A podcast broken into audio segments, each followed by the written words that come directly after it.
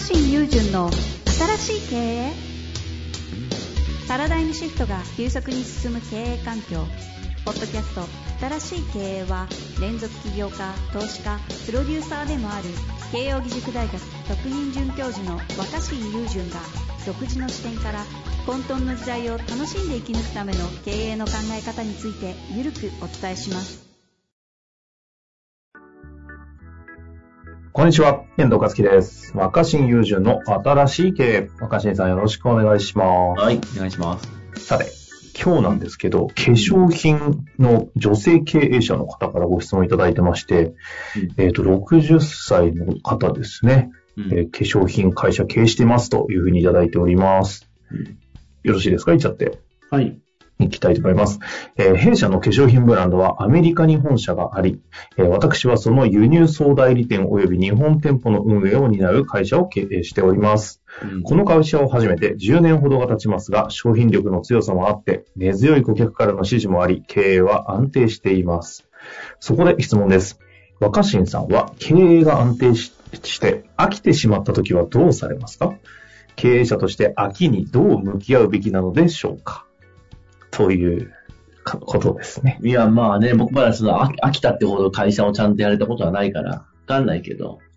若新さんでもなんか、飽きたりして次やってるみみたいな感じありそうだけど、そういうことはないんですね。まあ確かにね、経営っていうか、まあ、プロデュース業に関しては、まあ、あるやっぱ飽き飽きてしまう前に次に行くようにしてるけど、ね。ですよね。なんかそんな感じして、このえ、方が聞きたい意だかる短くなって申し訳ないけど、10年やったんだったら、あとは、次の人に任せたらいいんじゃないですか。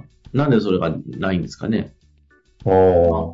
で、その別に任せても、うんまあか、だからその会長とかになって、まあ、オーナー権を持ってるんであれば、当然その、ある程度の報酬もらいながら、うんうんうん。次の誰かに社長を任せたらいいじゃないですか。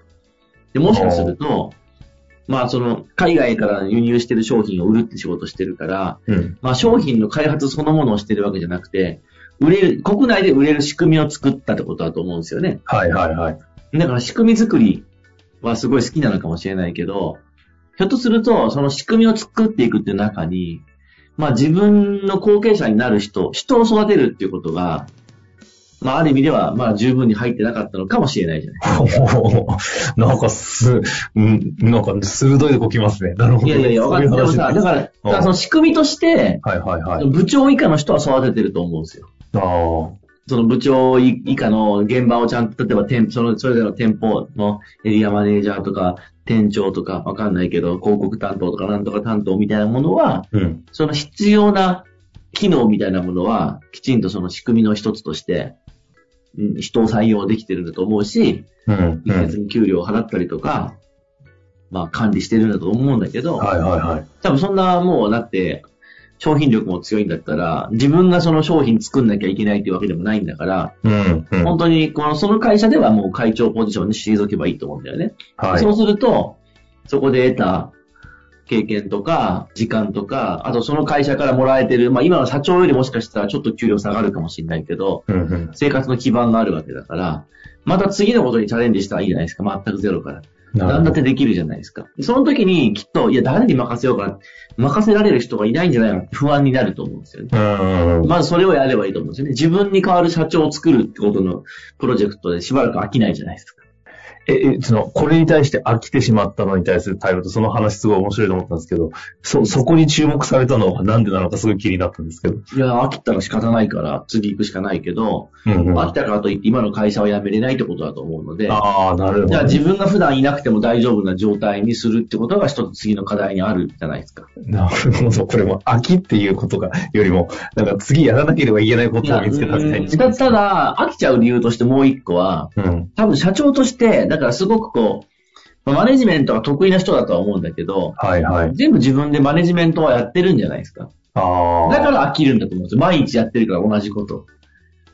そのま、ま、毎日行って、どミーティングして、業務連絡受けて、チェックして、誰々やって、部長連中と話して、店舗のチェックして、売上チェックして、月末にはこうあって、次税理士とのチェックがあって、うんぬんかんぬんってやって、支払いやって、何々やってって、多分その、経営者としての仕事っていうのがあると思うんだけど、はいはいそれはい。を、まあ、きっちりできる人なんだけど、全部自分でややややろうとして、自分しか信頼してないのかもしれない。すげえな、ここまで、この質問でそこまでイメージしますか？でもかもしれないね。で、それが、だんだんその、もっと、もっとその、信頼できる副社長みたいなのがいて任せたりしていれば。自分で時間ができるから、他のこともやってたりするかもしれないんだけど。多分飽きるってことは毎日同じ風景を見ちゃってるだと思うので、はあはあはそれじゃなくて、そこに思い通りにはならない自分以外の人間っていうものに任せてみる。いきなり明日から任せるんじゃなくて、自分とは別の人間が今までやってきた自分がやってきた経営、あるいは自分以上の経営をするかもしれないんだけど、あ。うんうん。そういう人を探し、その人に単に業務を任せるだけじゃなくて、やっぱ社長を任せるっていうことを通じていろんなことをやっぱ伝えていかなきゃいけないし、まあ人間的な信頼関係も構築しなければいけないし、うんうん。で、そういう、それに精を出してみたらいいのかなと思ったんですよね。めちゃくちゃまともな話ででも。それで、それをやろうとして、うん。それは自分ほどその人できないとか、自分の方が経験あるとか、うんうんうん。自分が一番分かってる。まあ、それはそうだと思うんだよ、現時点では。はい。現時点でいきなり自分よりできる人現れないと思うんだけど、それはずっと自分の繰り返しになるから、どんどん自分を年取っていくし。僕それさ、まあ自分はちょっと経験してないのに言うのはなんなんだけど、うん。まあ子育てみたいなもんなんじゃないかと思ってさ。ほうほうほう。だからその、子供を産まなければ自由だし、自分という人間のことは、まあある程度は自分で何とかできるじゃないですか。はいはい。だけど飽きてきますよね、毎日。うん同じこと繰り返す。仮仮にその、豊かな暮らしをできてたとしても、いいもん食って、いい暮らしできてたとしても、飽きてくるじゃないですか。うん。そこに子供できると、自分とは違って思い通りにいかない。緑にならない。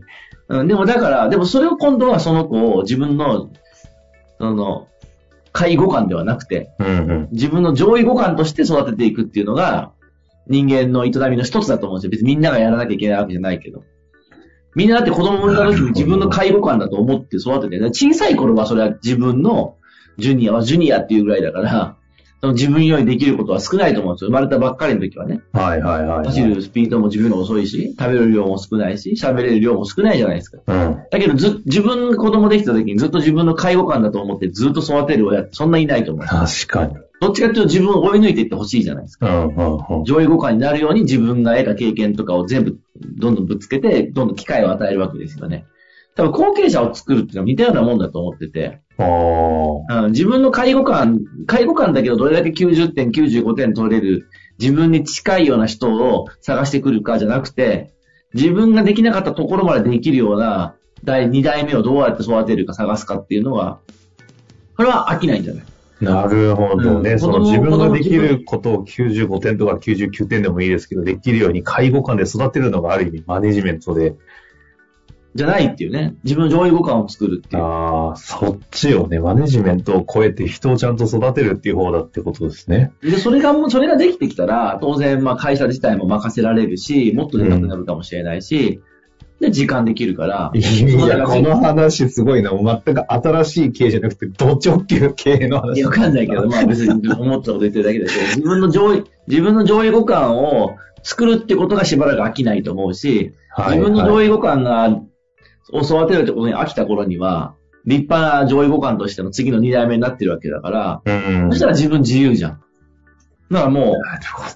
会長としてお金もらいながら好きなことやったらいいんじゃないですか、次の。飽きたら上位互換としての人材を育てると。うん。なるほどね。これは。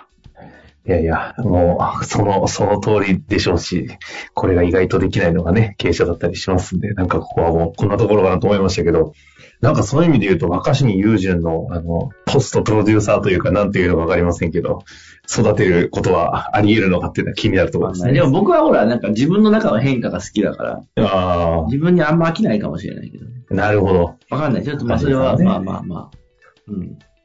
まだそれは別の話題として考えて。ないとしてね、ちょっと話したいところですが、まあ、ということで、今日の話はね、あらゆる方々に、あの、子育てにもつながるし、経営にも上司という立場にもつながると思って、経験もしてないのに偉そうにすいませんでした。いや、上位互換、非常にいいキーワードいただきましたので、ぜひ活かしていただきたいなと思います。ということで、若新さん、ありがとうございました。はい本日の番組はいかがでしたか？番組では若新雄純への質問を受け付けております。ウェブ検索で若新雄純と入力し、検索結果に出てくるオフィシャルサイト若新ワールドにアクセス。その中のポッドキャストのバナーから質問フォームにご入力ください。